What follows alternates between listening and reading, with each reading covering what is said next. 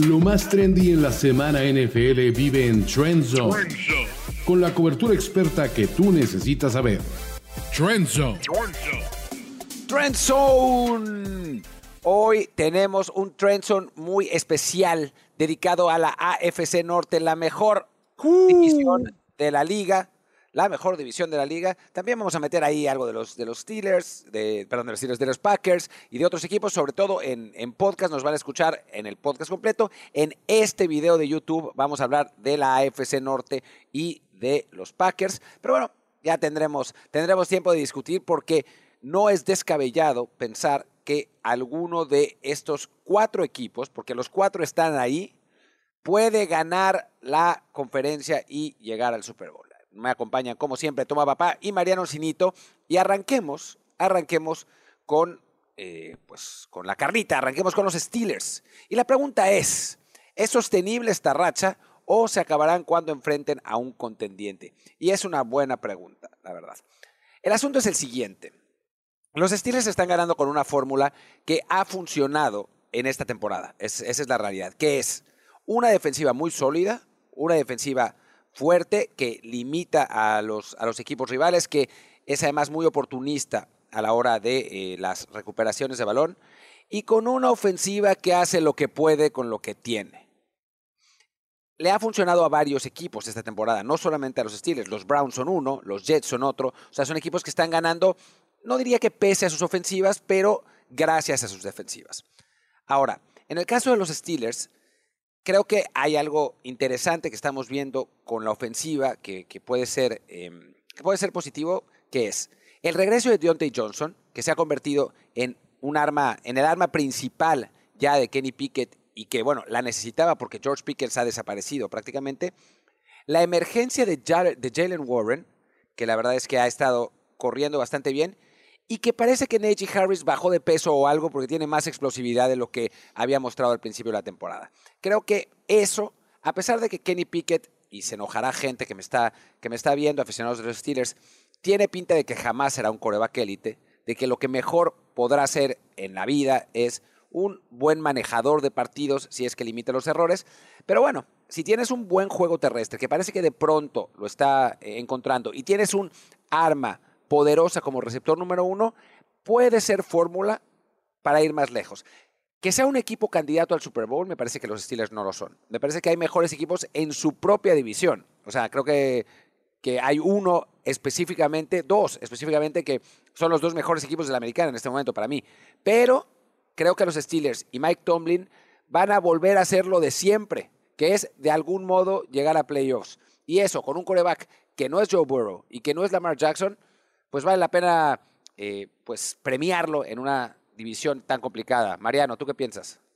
O primero que nada, hola Martín, hola Toma Papá y todos los que están del otro lado. Gracias por estar con nosotros. Em, estos Steelers vienen ahora con una seguidilla de tres partidos, los que tienen adelante, que podrán hacer o deshacer el resto de su temporada. ¿Y por qué digo esto? Porque sí, enfrentarán ahora a los Green Bay Packers en condición de locales, sí, en Pittsburgh, y parece ser un partido accesible para estos Steelers, en especial estando en su propia casa. Pero a la vuelta de la esquina tienen dos duelos divisionales cruciales. Uno contra los Cleveland Browns. Partido que ya te tocó narrar este entre los Steelers y los Browns, obviamente accidentado de por medio con, con la lesión de, de Chubb y, y con un matchup interesante en que son, como bien señalabas antes, dos equipos similares. Pero aún así estos Browns siguen siendo para mí una defensiva con mayor potencial y ofensivamente hablando un equipo con una identidad un poco más clara. Así que ese duelo divisional ya de por sí será muy importante. Al lado de ese partido, mejor dicho el siguiente, contra los Bengals, contra Joe Burrow y este renacer de Cincinnati. Y ahí es donde creo que se puede hacer o deshacer esta temporada de los Steelers. Que bien marcás, tranquilamente se pueden meter por la ventana de atrás a los playoffs y una vez que estén en playoffs es uno de esos equipos que nadie quiere enfrentar. Total. Pero lo cierto, lo cierto es que esta seguidilla de tres partidos serán cruciales para eso.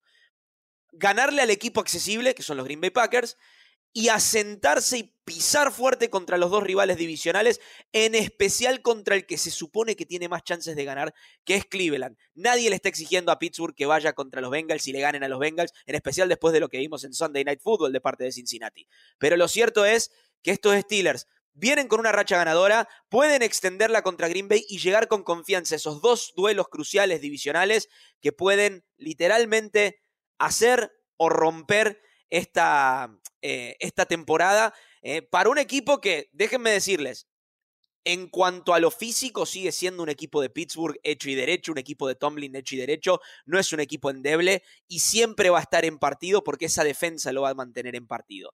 Eh, pero manteniéndonos en, la, en el orden de lo que es la FC Norte, y como mencioné antes a los Bengals, me parece que es pertinente hablar al respecto. Y acá lo voy a incluir a, a, papá si no les molesta en esta, en esta charla, porque antes pensaba, ¿no? Cómo en la AFC están dadas las cosas que aquellos equipos que pintaban muy bien al inicio de la temporada como candidatos en los papeles, cada vez que se encuentran con cierto rival, parece que ya le tienen tomada la talla, ya tienen su número, y creo que no hay mejor ejemplo que entre los Cincinnati Bengals y los Buffalo Bills. Yo creo que este equipo de Cincinnati directamente ya se ha puesto el, el título a sí mismo de candidato ya ha demostrado que le puede ganar a los rivales difíciles, que cuando Joe Burrow está sano, esas pantorrillas que estaban mal al principio de la temporada están sanas, realmente es un quarterback top 5 de la liga, y que este ataque tiene muchísimas alternativas, en especial en el juego del perímetro, donde no solamente está T. Higgins y Jamar Chase, sino que un muy capaz Tyler Boyd. Eh, toma, papá, te pregunto por, por, por estos dos equipos, ¿no? Por los que jugaron ayer en Sunday Night.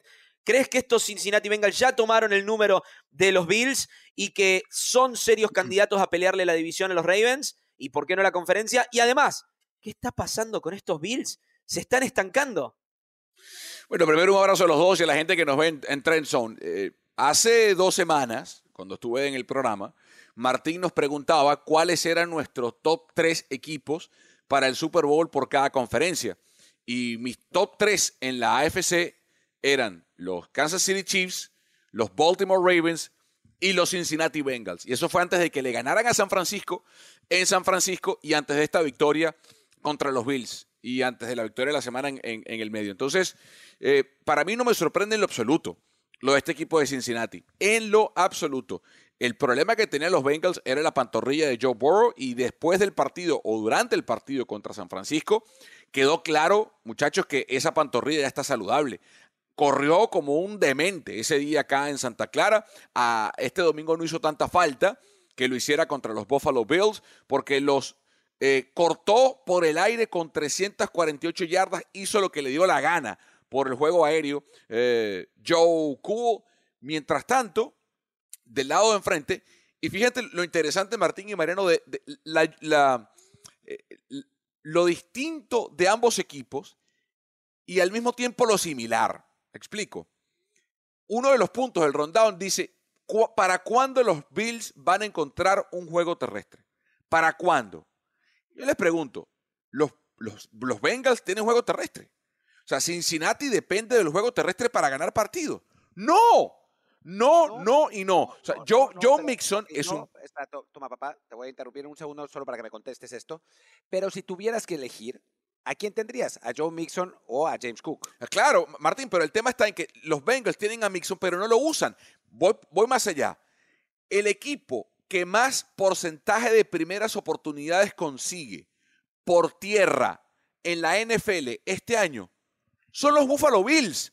30.7% de sus primeras oportunidades son por tierra, más que los Eagles, que son segundos, más que los Ravens, que son terceros, más que los Commanders, que son cuartos, y que San Francisco, que es quinto. Entonces, yo creo que el problema de los Bills pasa por, a lo mejor, si tuviesen un corredor élite como McCaffrey o Eric Henry o el que ustedes quieran buscar y poner en esa lista, tal vez se solucionarían los problemas. Pero es que yo creo que tienen problemas más delicados como en el lado defensivo y esos no los van a solventar este año porque están rotos en defensa con lesiones. Sí, totalmente. O sea, creo que la, la lesión de, digo, las, las lesiones de, de Bills, la lesión de Matt Milano sobre todo fue realmente eh, muy destructiva, uno de los mejores jugadores de la liga, el ancla de esa defensa en el centro. La verdad es que eh, fue un, un golpe muy fuerte, pero también la ofensiva genera preocupación, ¿no? Porque, a ver, no había cómo parar a los Bengals esta vez, pero no es tampoco que eh, eh, Josh Allen y compañía generaran muchísimo, ¿no? O sea, a final de cuentas, no vimos un shootout aquí. Vimos un dominio de los Bengals que al final de cuentas se cerró un poco porque el partido es lo que es y porque los Bills son un equipo de calidad, pero la ofensiva también genera preocupación y lo les ha pasado, les pasó contra los Jets, les pasó contra los Giants, o sea, esta defensa, esta ofensiva de los Bills tampoco ha sido lo arrolladora que sabemos que puede ser como lo ha, ha hecho también esta temporada contra los Dolphins, por ejemplo. Sí, o sea, pero te pones a ver, estoy viendo números del partido del domingo. De 7-2, de 12-7 en tercera oportunidad, mejor incluso que los Bengals. De 3-2 en la zona roja, igual que los Bengals. Eh, yardas 317, 80 menos que el equipo de Cincinnati. Yo lo que creo es que se sigue menospreciando año tras año tras año, Mariano, es a la defensa de los Bengals y lo que hace Luan Arumo con esa defensiva, con esa unidad, que nadie lo dice. Y en esa división, para mí, el, tambor batiente es el de los Ravens y ese va a ser un buen, un buen matchup. Y hablando de los Ravens, nuestro productor Kelly Ruiz está, nos cuentan nos cuentan que se vio por Madrid, Madrid, como dicen en España, a un caballero correr sin ropa, en ropa interior, ¿no? Eh, luego de la victoria abultada de los Ravens ante Seattle, no diremos nombre y apellido, Kerry Ruiz, eh, que salió corriendo como loco. Qué imagen horrible. La, la pregunta es si puede algún equipo, si puede algún equipo hoy en día superar defensivamente hablando eh, mi querido Martín, lo que hace defensivamente el equipo de los Baltimore Ravens de Edgar Allan Poe. Yo creo que solo hay uno, y son los Cleveland Browns, que están en la, en la propia división. El asunto es que la diferencia, la ofensiva de estos Ravens con los Browns es monumental, ¿no? O sea, el partido que, que les vimos dar contra Seattle, contra una defensa que es una defensa legítima la de Seattle. No es que hayan aplastado a, a, Carolina o, no sé, a, eh, algún, algún equipo eh, terrorífico, ¿no? O sea, o a Chicago. No, le ganaron un equipo que estaba en primer lugar de una de las divisiones más competidas de la NFL, que había demostrado el poder, que tiene muchos jugadores jóvenes muy buenos. Bueno, los Ravens, lo único que tenemos que decir es que Tyler Huntley jugó un cuarto entero. Y además anotó, o sea, siguieron anotando con Tyler Huntley. Martín, le, ganaron a Detroit la semana anterior y por una paliza también. O sea, no es que vienen de ganarle a los Bears y, no sé, a, los Patriots o a, los Commanders, ¿no? Dos de los cinco equipos más competitivos de la NFC. O sea, Detroit y Seattle, ¿no? Estamos hablando San Francisco, Filadelfia, Dallas, Detroit y Seattle. Son los cinco equipos competitivos de la NFC. Bueno, le ganaron a los dos por paliza. En este momento, o sea, si me dijeras quién es el favorito para el Super Bowl en la conferencia americana es que son los Baltimore Ravens. Tienen a corredores no drafteados siendo figuras en los partidos.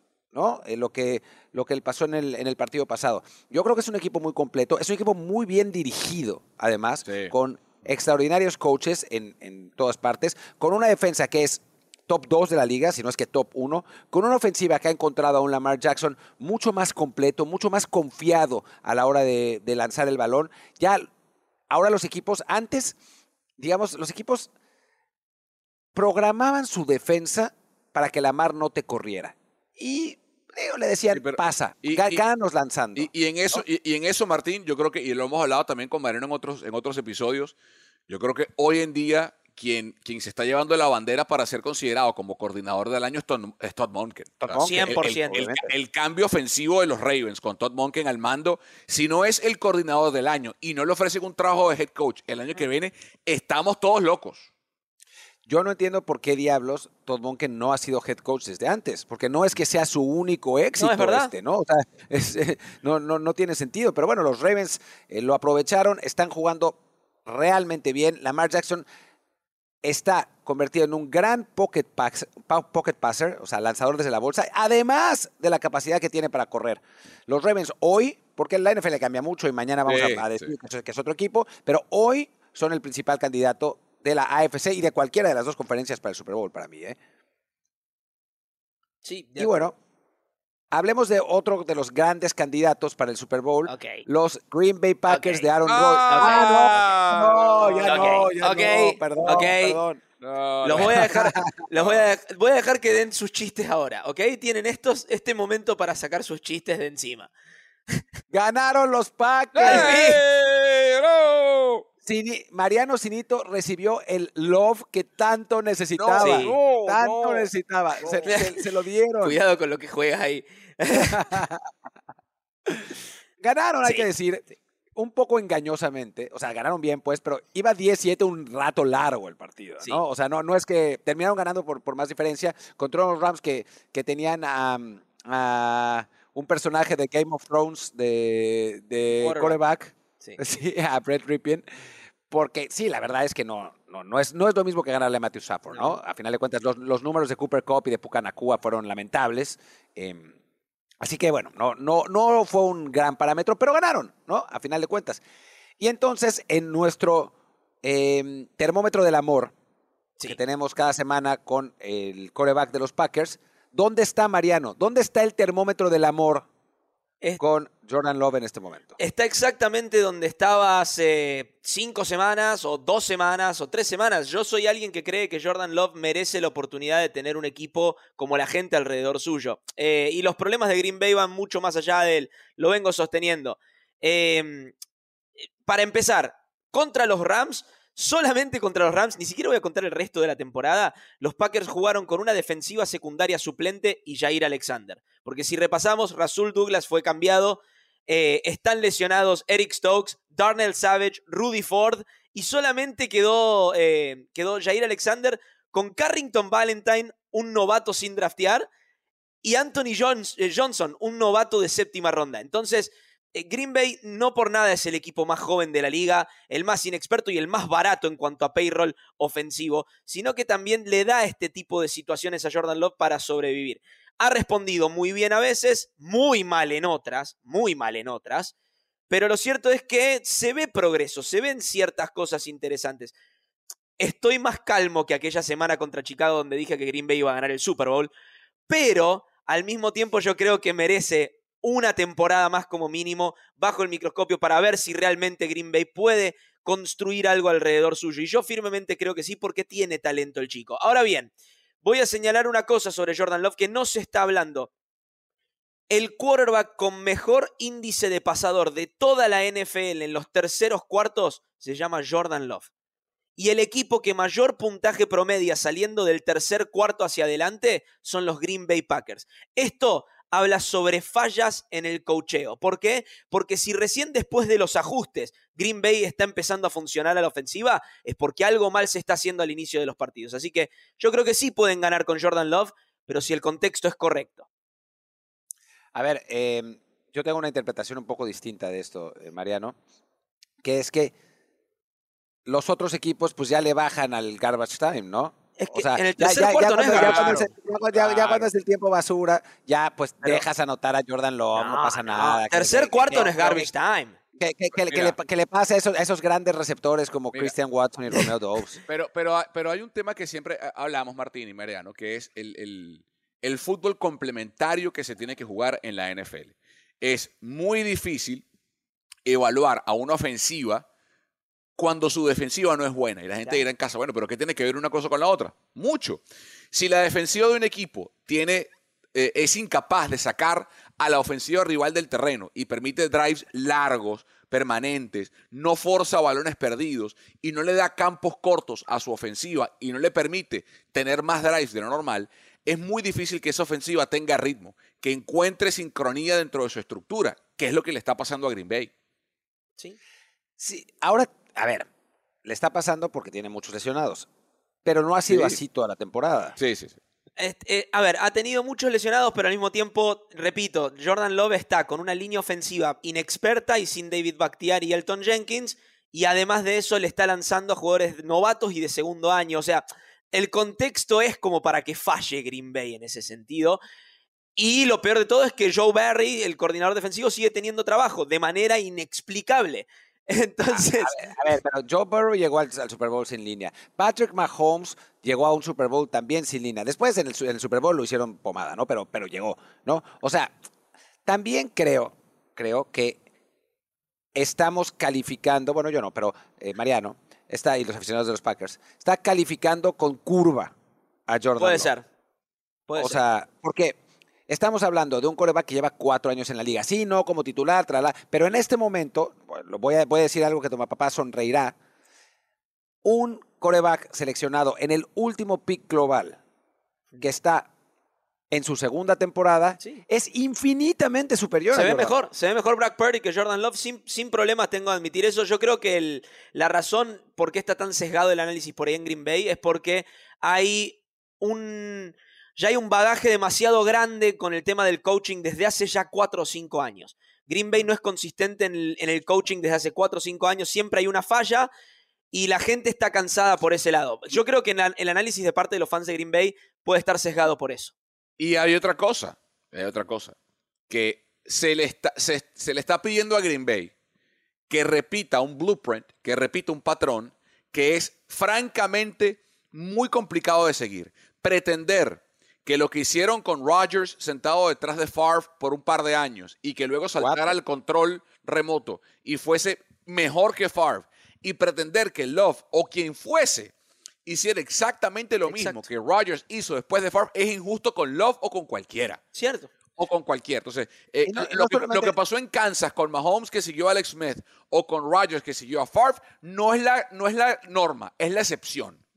Sí, y no solamente es injusto, es que es poco probable. Es poco Claro, probable, eso, se puede eso pasar, es, pero eso es es. poco probable. Pero eh, también pasa que los, y ya para, ya para cerrar, porque nos estamos yendo largos en el video, en el podcast, no se preocupen, seguiremos aquí, eh, pero también lo que pasa es que los aficionados de Green Bay han estado muy mal acostumbrados, Sí. o bien acostumbrados, pues. O sea, llevan 25 años de corebacks élite. O sea, eso es impensable, ¿no? O sea, ni, ni los Niners mismos, que tuvieron una, una etapa grande, ni los Cowboys, que, bueno, por ahí han estado, eh, solo los nadie. porque es el mismo, había sido el mismo jugador. Es que es muy difícil, es realmente muy Sí, difícil. y está bueno hacer esa salvedad porque aún está bueno hacerlo después de esta victoria y justo que Jordan Love jugó bien en este partido contra los Rams Claro. dentro de las, de las cuestiones que estábamos mencionando. Está bueno hacer este análisis en la victoria y con él habiendo jugado un buen partido porque cuando estuvo mal y fue la derrota no es ni tan tan ni muy muy como se dice, ¿no? Eh, no es todo un desastre ni tampoco él va a ser un quarterback élite como dije después que le ganamos a los Bears. Nada más que era la emoción del momento, muchachos.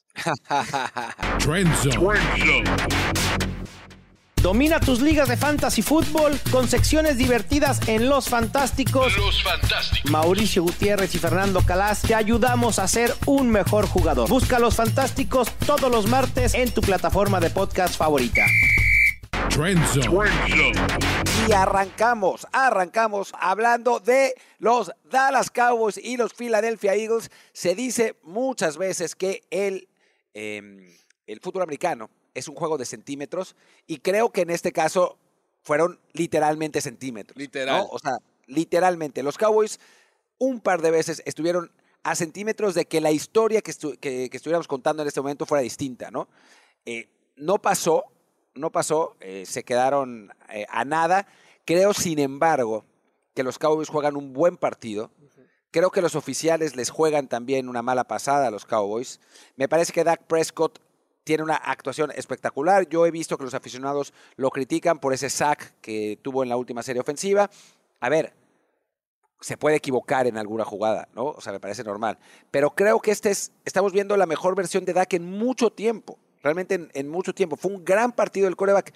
Pierden contra unos Eagles que son, por el momento, el mejor equipo de la, de la Conferencia Nacional, que también hay que darles su, su crédito porque eh, ganan con un Jalen Hurts lesionado, eh, que, que sale lesionado al, al medio tiempo. Después seguramente lo habrán infiltrado, pero se le veía eh, todavía cojeando, era, eh, lo tenía complicado que tienen, tienen a un en AJ Brown, al que quizás en este momento es el mejor receptor de la liga. O sea, es un equipo muy poderoso el de los Eagles.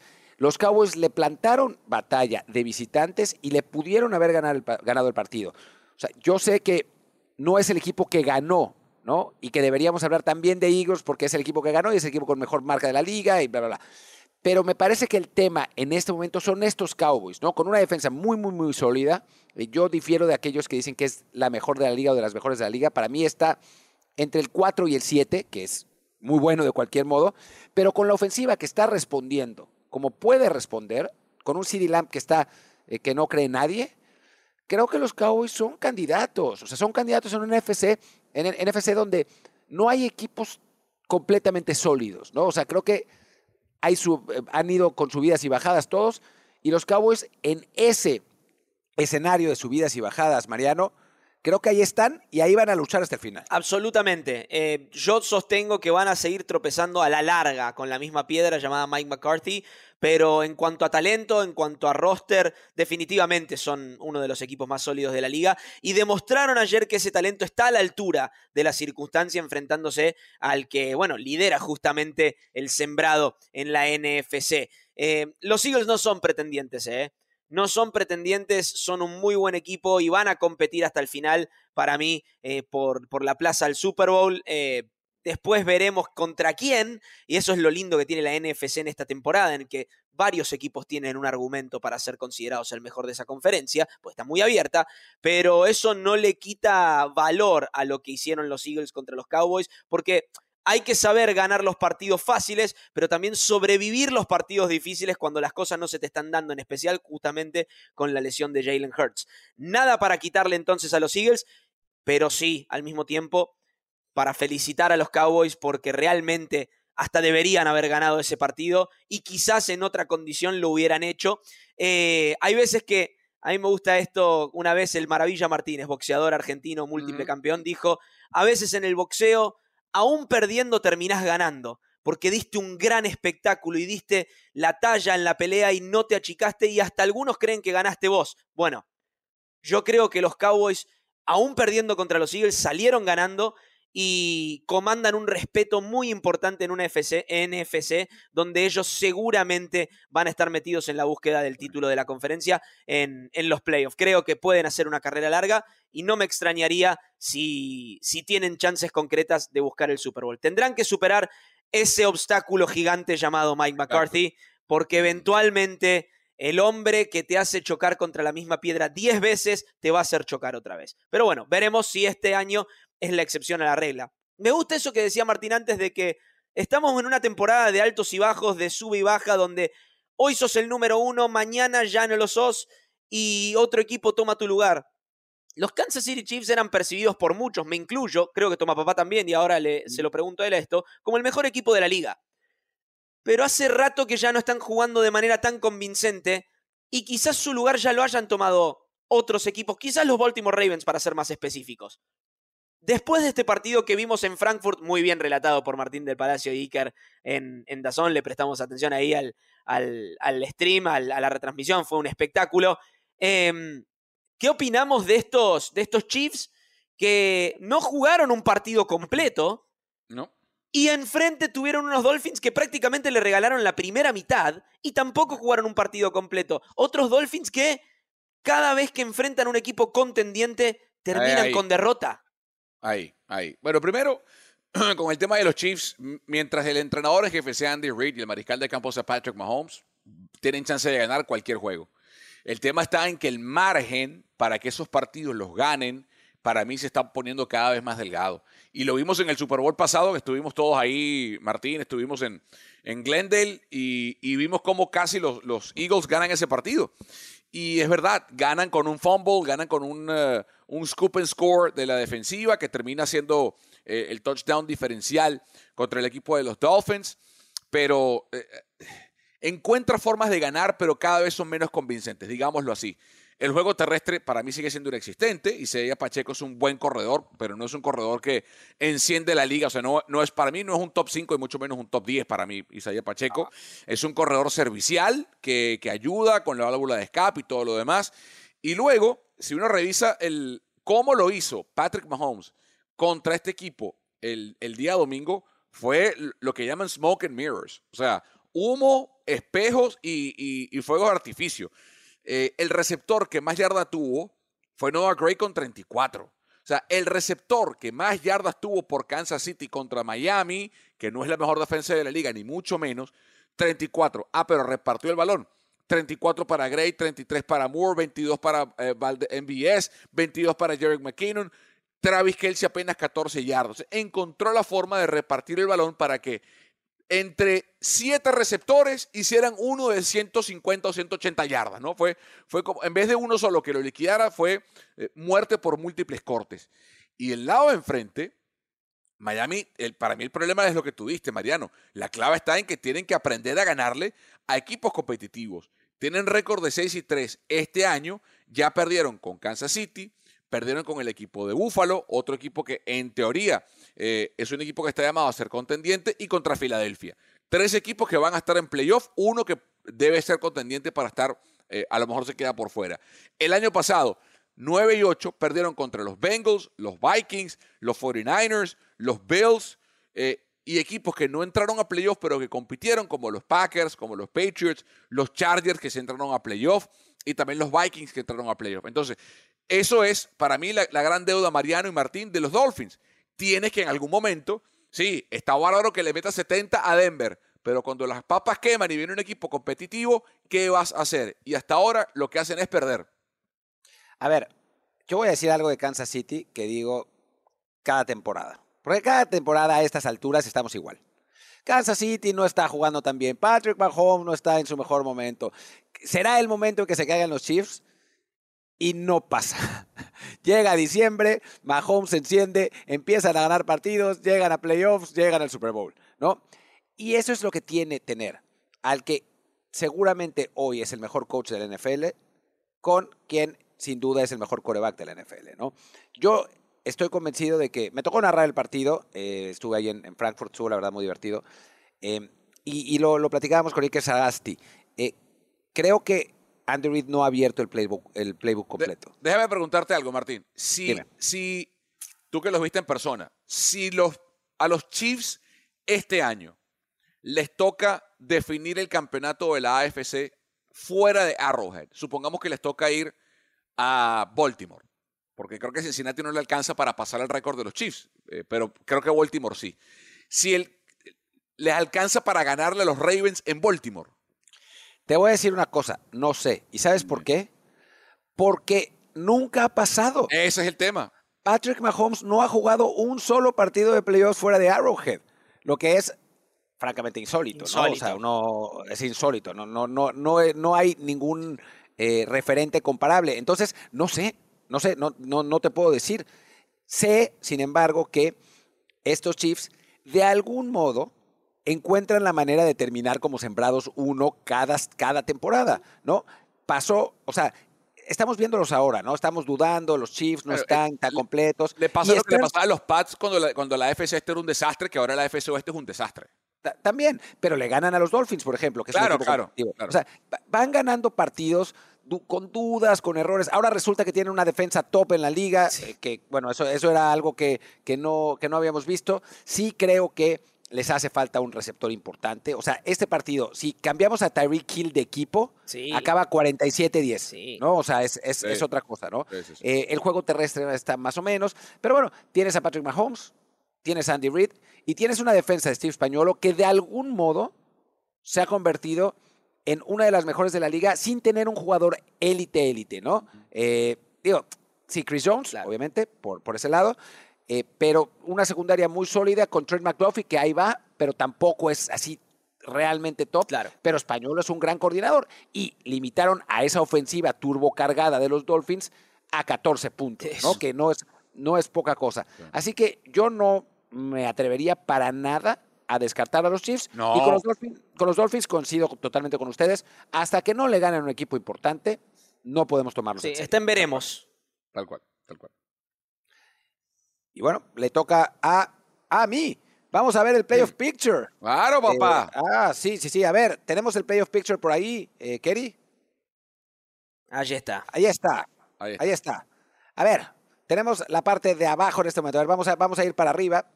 Ahí están esos Chiefs que, de los que hablábamos en primer lugar. Eh, los Ravens que están en segundo lugar, aunque en este momento si hacemos unos Power Rankings, que bueno, véanlos en YouTube porque sí tenemos unos Power Rankings, están en segundo pero deberían estar en primero.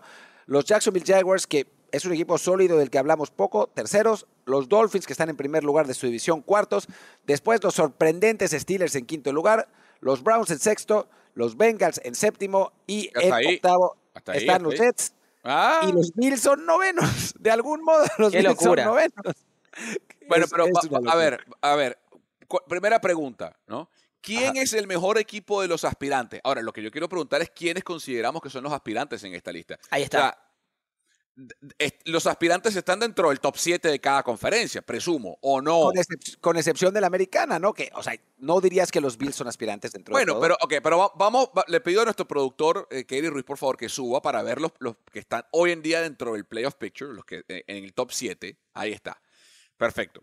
A ver, ¿quién es el mejor equipo de los aspirantes? Yo creo que de los, to- de los que están arriba, o sea, los, obviamente los Eagles son aspirantes, obviamente los Chiefs son aspirantes, obviamente los Cowboys, obviamente los Niners, obviamente los Ravens, ¿no? Pero creo que, la, pre- creo que la pregunta está más bien entre, que, o sea, se refiere a, a los equipos que no son lógicos, ¿no? O sea, Eso, sabemos que los Ravens son eso, lógicos. eso. O sea, pero de los otros, de los que están ahora aquí, los Seahawks, los Cowboys, los Vikings, los Bueno. Steelers, los Browns, los propios Bengals, ¿quién es, qué- ¿cuál es el mejor equipo? Para mí Cincinnati. en la AFC, eso, para mí en la es Cincinnati, sin duda Cincinnati. Y creo que es top 3. Es más, para mí Cincinnati lo pongo empatado con Jacksonville. Porque creo que Ravens y Chiefs están 1 y 2, como los quieran poner. Pero para mí el tercero está hoy en día Jacksonville y Cincinnati. O sea, creo que los dos tienen mérito suficiente en la AFC. En la NFC, ninguno. Nadie. Porque no va a, no va a salir de Filadelfia, Dallas o San Francisco. No sale de ahí el, el campeón de la... ¿Quién, ¿Quién se cuela? Seattle. Seattle se va a colar. No sé. Eh, Los No sé, Saints no lo veo. se van a colar, en serio. Para los mí Saints. Detroit tiene chances. Bueno, y los Lions, es verdad, y los Lions. Detroit Y los tiene Lions. chances. Eh, puede ser, puede ser. Pero hasta ahí, ¿no? Hasta ahí.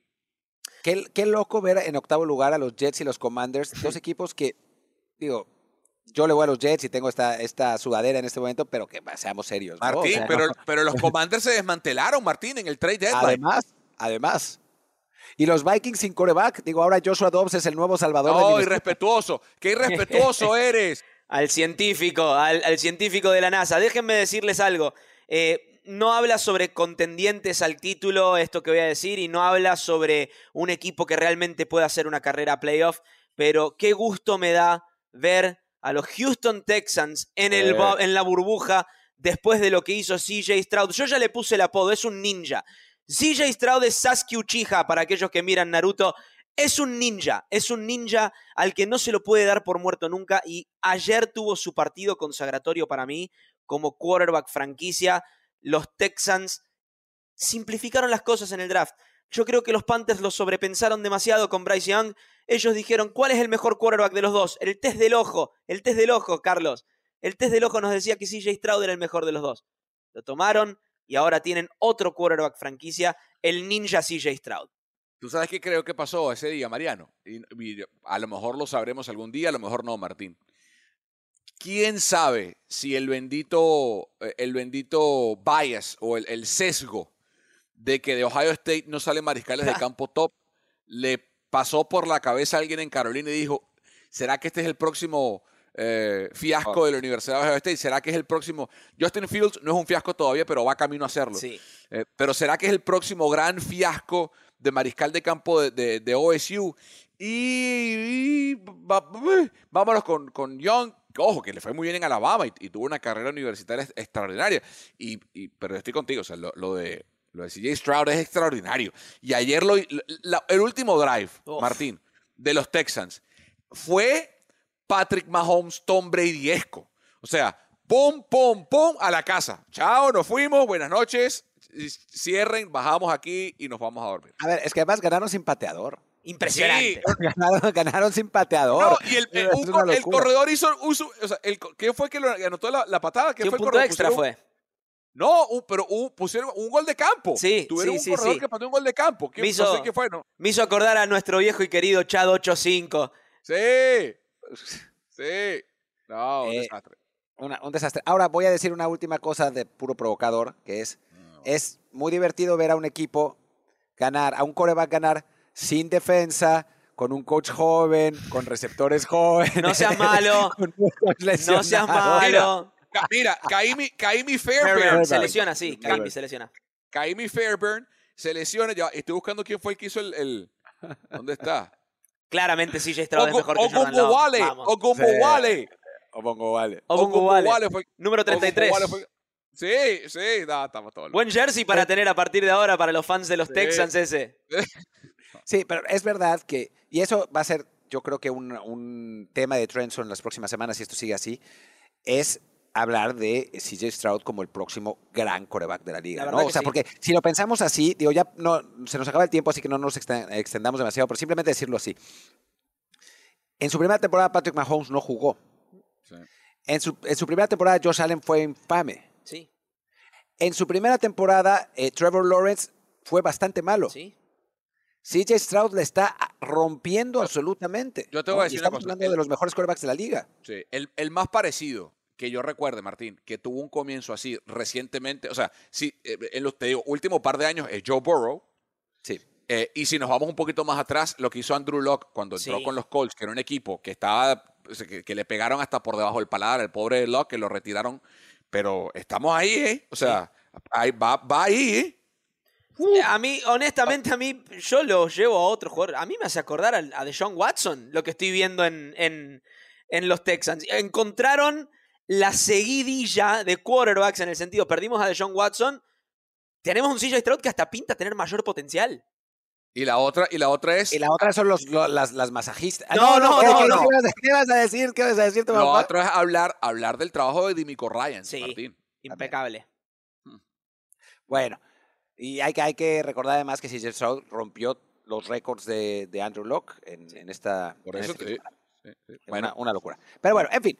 Pues muchísimas gracias, muchísimas gracias Toma Papá, muchísimas gracias Mariano, eh, muchas gracias a todos ustedes por acompañarnos. Recuerden darnos un review de cinco estrellas en su plataforma de podcast y un like y una suscripción en YouTube. Nos vemos la próxima semana con más Trenson y todos los días con más y mejor NFL. Yo soy Martín del Palacio, chao chao. Esto fue Trend Zone. Talentos. Martín del Palacio. Carlos Mauricio Ramírez. Rolando Cantú. Y Mariano Cinito. Producción. Kerim Ruiz. Productor asociado. Alejandro Cabrera. Productores ejecutivos. Gerardo Chapa y Luis Obregón. Voz en off y diseño de audio. Antonio Sempere. Un podcast de primero y diez para NFL. Trend Zone.